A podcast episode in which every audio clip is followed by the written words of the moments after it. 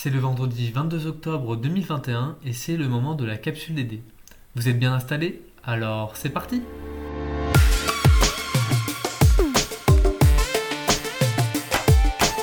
La capsule DD podcast de la direction du développement durable d'Unilassal.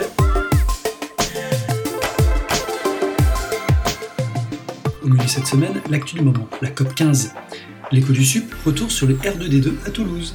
Le documentaire du mois, Rupture des étudiants de grandes écoles qui veulent mettre leur choix professionnel en accord avec leurs convictions écologistes. Et enfin, l'agenda de la prochaine quinzaine.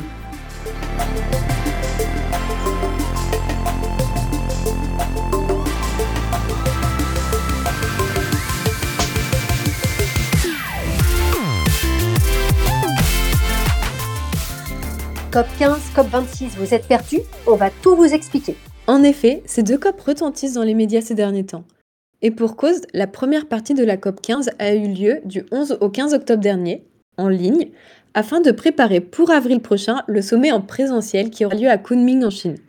Cela a pour but de permettre des discussions plus approfondies lors de ce sommet. Quant à elle, la COP 26 se tiendra à Glasgow en Écosse du 1er au 12 novembre prochain. Thomas, peux-tu nous expliquer les différences entre ces deux COP? La COP15 est en réalité la 15e conférence des Nations Unies sur la biodiversité qui se réunit tous les deux ans. La COP26 est quant à elle la 26e conférence des Nations Unies sur les changements climatiques et a lieu tous les ans. Ces événements prennent tous deux racine en 1992 lors du sommet de la Terre de Rio. Pour explication, le sommet de la Terre désigne les rencontres organisées par l'ONU tous les 10 ans depuis 1972. Le but étant de réunir les dirigeants mondiaux sur les questions relatives au développement durable à l'échelle mondiale. Lors du sommet de Rio, en 1992, sont adoptées trois conventions qui se réunissent en conférence des parties, en anglais Conferences of the Parties, autrement appelées COP. Chaque État constitue un parti, excepté pour l'Union européenne qui à elle seule représente un parti. Les conventions adoptées lors du sommet de la Terre à Rio sont les suivantes. La Convention cadre des Nations Unies sur les changements climatiques, la CNUC, qui a notamment donné lieu à l'accord de Paris en 2015. On retrouve deux autres conventions un peu moins connues, notamment la Convention sur la biodiversité, qui se réunit en COP15 en Chine en 2022 prochain, mais également la Convention sur la lutte contre la désertification, qui elle aussi se réunit en COP15 en 2022 en République de Côte d'Ivoire. Qu'est-il passé du 11 au 15 octobre au cours de la première partie de la COP 15 sur la biodiversité? Initialement prévu à ces dates-là, mais reporté au vu de la pandémie, un sommet virtuel a tout de même été tenu afin de fixer l'agenda et la feuille de route pour 2022. Tout l'objectif des COP de la Convention sur la diversité biologique est de préserver la biodiversité, maintenir la nature en bonne santé et réduire les pollutions. Cette année est plus particulièrement cruciale, car en 2010, lors de la COP10 à Aichi au Japon, les États s'étaient fixés 20 objectifs pour préserver la biodiversité à l'horizon 2020. Malheureusement, aucun n'a été entièrement respecté. À l'heure actuelle, quels sont les enjeux pour la biodiversité? On en entend moins parler que le climat, cependant la biodiversité décline à un rythme sans précédent. Avec aujourd'hui 1 million d'espèces animales et végétales menacées d'extinction, rapporte l'IPBES, le GIEC de la biodiversité. Or, la nature nous fournit de l'air, l'eau potable, la nourriture, les médicaments ou encore toutes les matières premières qui sont utiles pour de nombreuses industries. Au-delà du respect que l'on doit pour le monde du vivant, il en va également de notre survie et de notre épanouissement de la préserver. Malheureusement, les activités anthropiques de nature humaine sont la principale cause de ce déclin. Changement d'usage des terres, surexploitation des espèces, changement climatique, pollution, espèces exotiques envahissantes. Et concrètement, ça donne quoi cette COP 15 Le 13 octobre, après deux jours de réunion entre chefs d'État et ministres d'une centaine de pays, la déclaration de Koenig a été publiée un texte qui doit guider les négociations qui auront lieu en 2022 dans le but de fixer le nouveau cadre de protection à l'horizon 2050. Ce texte se décline en 21 actions avec un jalon à 2030. Pour exemple, on retrouve l'objectif phare de la COP15, c'est-à-dire la conservation efficace de 30% des terres émergées et des zones maritimes, objectif notamment soutenu par la France mais qui malheureusement est à peine mentionné dans la déclaration. En effet, une poignée de pays y est opposée, comme le Brésil, l'Argentine, l'Indonésie ou encore l'Afrique du Sud. La Chine, elle-même présidente de cette COP15, n'a pas non plus affiché son soutien à cette ambition. Les États réfractaires avancent deux raisons principales. D'abord celle des financements, notamment pour les pays en développement. Je cite Certains pays pourront changer d'avis si les financements sont à la hauteur de leurs attentes. Fin de citation. D'autres pays soulignent que la création d'aires protégées n'est pas une solution acceptable car elles entrent en conflit avec les droits des peuples autochtones dans certaines régions et donnent par exemple lieu à l'expulsion des populations locales. À quoi bon tout cela alors? Pas d'inquiétude pour euh, cette COP15. Pour l'instant, l'objectif principal de la déclaration de Kunming est avant tout de fédérer les États autour d'un texte commun pour initier une dynamique. En ce sens, le début, cette première partie de la COP15 est réussi, estime Julien Rochette de l'ADDRI, sans être révolutionnaire, cela a fonctionné, en témoignent les nombreuses annonces des États.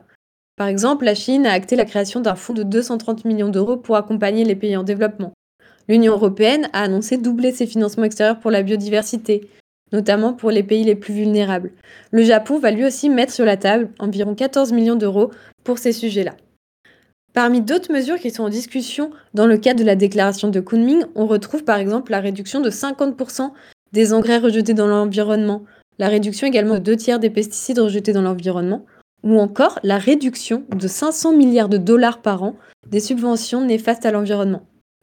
Donc, quels que soient les objectifs, pour veiller à la bonne application de ces mesures et éviter l'échec de la, de la COP10 à Aïcha, il est nécessaire de mettre en place un plan de financement ambitieux ainsi qu'un mécanisme de suivi efficace des mesures adoptées.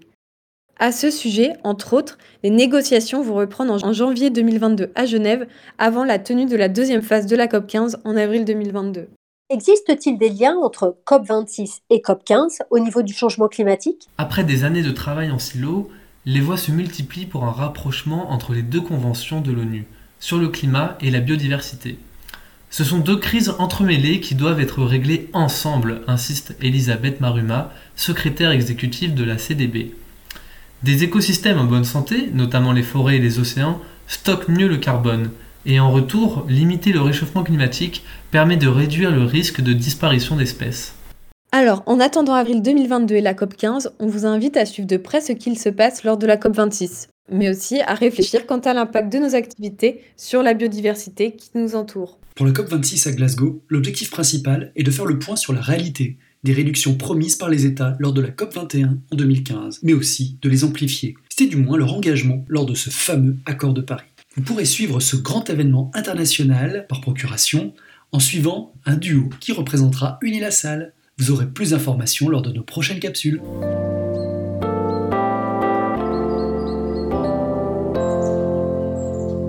La semaine dernière se déroulait dans le locaux de TBS, école de commerce située à Toulouse, les R2D2 rien à voir avec Star Wars ou Dark Vador, petit clin d'œil à nos collègues de la cellule d'appui pédagogique, car ces R2D2-là signifient Rendez-vous des référents du développement durable de l'enseignement supérieur. Organisé par la conférence des grandes écoles, ces rendez-vous existent depuis 2009. Et d'ailleurs, pour mémoire, deux de nos campus ont déjà eu l'honneur de les accueillir. En 2013, l'EME sur le campus de Carlan et l'année suivante, en 2014, le campus de Beauvais. Cette année, L'événement rassemblait sur trois jours près de 90 participants autour du thème Responsabilité sociétale et enseignement sup, de la collaboration à l'action. J'ai eu le privilège d'y représenter Unilassal en qualité de directeur du développement durable. Et alors, je vous en fais un petit compte-rendu. Alors il faut bien le dire, nous étions dans une ambiance contrastée. D'un côté le plaisir de se retrouver, le collectif étant dynamique, nous avons l'habitude de travailler ensemble sur des dossiers en commun, par exemple le label DDRS. Mais de l'autre, un sentiment désagréable et diffus, mélange d'échanges sur le pré-rapport du GIEC, dont le contenu est toujours plus pessimiste, mais surtout dont les prévisions se, se révèlent quasiment exactes à chaque fois. Quel est le rôle d'un responsable RSE ou d'aider dans un tel contexte? Comment peut-il réellement être efficace? Ces questions ont alimenté une partie de nos échanges en marge de l'événement. Et cela d'autant plus que de nombreux réseaux étudiants ont participé à ce séminaire. Le RESES, pour un réveil écologique, le BNI, le Bureau national des, élèves ingénieurs, et son homologue des écoles de commerce, le BNEM, pour école de management, et celui des écoles d'architecture. Alors, quelles ont été les principales informations? Eh bien, nous attendons tous les conclusions du rapport du groupe de travail piloté par Jean Jouzel, prix Nobel et ancien vice-président du GIEC. Ce rapport, qui doit être prochainement remis à la ministre de l'Enseignement supérieur, Frédéric Vidal, doit fixer le cadre de nos futurs travaux d'intégration des enjeux climatiques, écologiques et sociaux dans l'enseignement supérieur et la recherche. Certes, Unilassal fait partie des bons élèves, mais nous devrons, quoi qu'il arrive, respecter les futurs critères d'évaluation qui seront fixés par le ministère de l'Enseignement supérieur, de la Recherche et de l'Innovation. Nous avons eu les premières pistes et l'équipe d'aider d'Unilassal s'attelle à préparer le terrain pour l'année prochaine. Plusieurs groupes de travail sont en préparation et nous vous inviterons à y participer dès que possible. Par ailleurs, plusieurs sessions de travail ont été menées sur des sujets variés. Comment parvenir à engager les étudiants à l'action via la vie associative, sensibilisation, compréhension, mobilisation, quelles sont les bonnes pratiques et les défis de l'éducation des DRS, classement et accréditation, sont-ils les bons outils du changement, comment construire des ponts avec les universités africaines pour une éducation transformatrice, etc. Et bien entendu, de nombreux échanges sur de bonnes pratiques dans les différents établissements qui représentent la plupart des écoles et universités réellement actifs et engagés. C'est une mine d'or dont nous ferons profiter chacun de nos campus. Autre originalité de cet événement, il était couplé cette année à une session internationale du réseau Prime pour Principle of Responsible Management Education, une initiative portée sous l'égide de l'ONU depuis 2007 qui vise à transformer les pratiques d'enseignement au sein des écoles de management adhérentes pour faire de l'éthique, de la responsabilité et de la durabilité la nouvelle norme dans l'enseignement du management. Elles sont aujourd'hui près de 800 dans le monde. Cela nous a permis de participer à une conférence particulièrement inspirante de Paul Srivastava, professeur de Sustainability à Penn State University et membre du Club de Rome.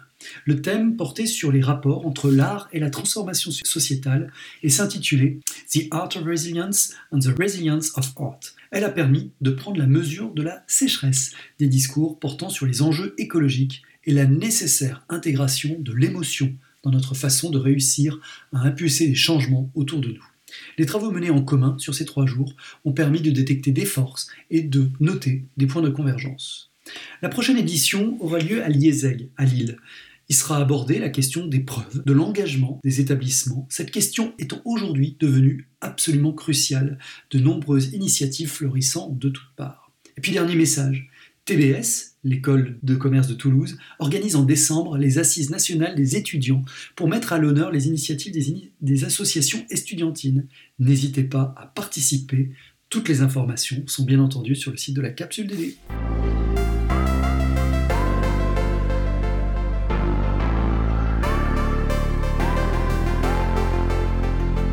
Leur destin était bien tracé. De brillantes études, la promesse d'un bon job et d'un gros salaire.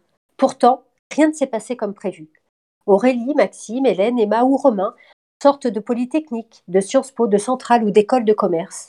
Ils et elles ont fait un choix radical, s'engager dans un parcours professionnel alternatif qu'ils jugent plus compatible avec les enjeux environnementaux et sociétaux de notre époque.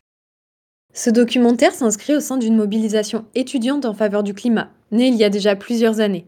Vous vous souvenez peut-être du manifeste pour un réveil écologique, signé par plus de 30 000 étudiants en 2018, qui disent refuser de travailler pour un employeur dont l'activité ne prendrait pas en compte le réchauffement climatique.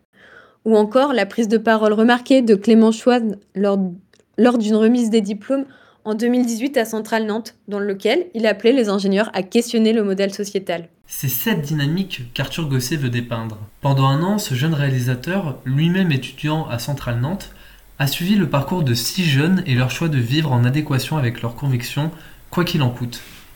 Un changement de cap de plus en plus fréquent chez la jeune élite et qui crée de nombreuses ruptures sociétales, que ce soit avec les institutions, les entreprises ou encore l'entourage. Disponible sur la plateforme Spicy, Rupture a été le coup de cœur du jury du Festival de Cannes dans la nouvelle catégorie Festival international du film écologique et social.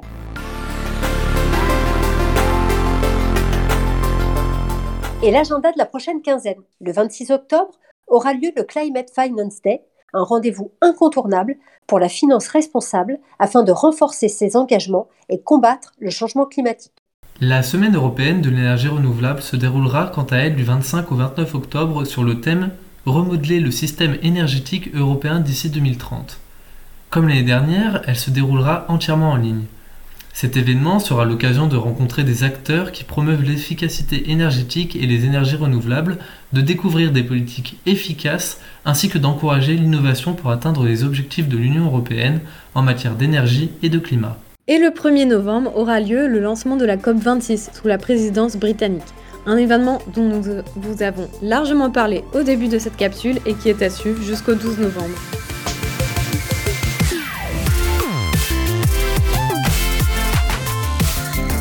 Et voilà, la capsule DD d'Unilassal, c'est fini pour aujourd'hui.